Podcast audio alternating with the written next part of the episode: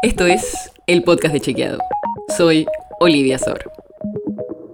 Hoy vamos a hablar de planes sociales. Porque desde hace muchos años que los programas sociales, los famosos planes, están en el centro de la discusión política. Que son muchos, que son pocos, que pagan mucho, que pagan poco. Las críticas y las defensas son muchas, pero hay pocos datos circulando. Por eso, hoy te traemos algunas cifras para entender mejor esta discusión. Y vamos a hablar específicamente de los programas que se reparten por cooperativas, como el Potencial Trabajo, el Salario Social Complementario, Argentina Trabaja, Hacemos Futuro y el Programa de Empleo Comunitario. Ahí queda fuera, por ejemplo, la asignación universal por hijo. De 2009, cuando se crearon estos planes administrados por cooperativas, los datos muestran que aumentó mucho la cantidad de beneficiarios. En 2015, por ejemplo, eran casi 200.000.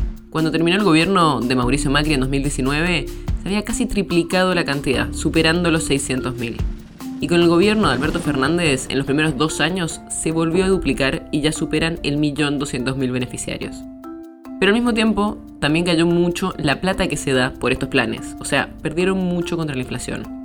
Y hay variaciones según qué programa social se analiza, pero por ejemplo, entre 2009 y 2013 cayó casi a la mitad el poder de compra de la Argentina Trabaja, y hoy el potencial trabajo recibe alrededor de un tercio de lo que se recibía por Argentina Trabaja en 2009. Y hay otra discusión súper profunda y es el rol de las organizaciones sociales en estos planes.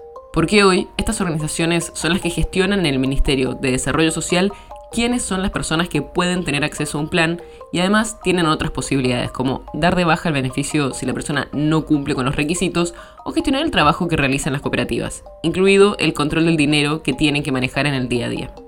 Y hay una crítica que hacen algunos especialistas y es que el Estado invierte cada vez más en políticas dirigidas a la economía popular y cada vez menos en políticas que busquen insertar a estos sectores más vulnerables en el empleo formal. Y este problema tiene dos puntos importantes. Primero, porque por un lado vos querés ayudar a las personas cuando están en un mal momento, pero claramente preferís que esa gente tenga acceso a un empleo formal. Y el segundo es porque, como Estado además, necesitas que haya cada vez más empleo formal para poder seguir recaudando y ayudar justamente a la gente que está pasando por un mal momento. Por eso mismo, si cada vez ayudas más a gente, pero hay cada vez menos acceso a un empleo formal, tenés un doble problema. Vas a tener que ayudar por mucho tiempo a cada vez más personas pero además vas a tener que hacerlo con cada vez menos fondos disponibles. Complicado, ¿no? Esta es una discusión que seguro va a seguir y seguiremos escuchando sobre el tema, así que seguiremos trayéndote datos sobre esto. La nota sobre la que se basa este episodio fue escrita por Lucía Martínez. Si quieres saber más sobre esto y otros temas, entra a chequeado.com o seguinos en las redes.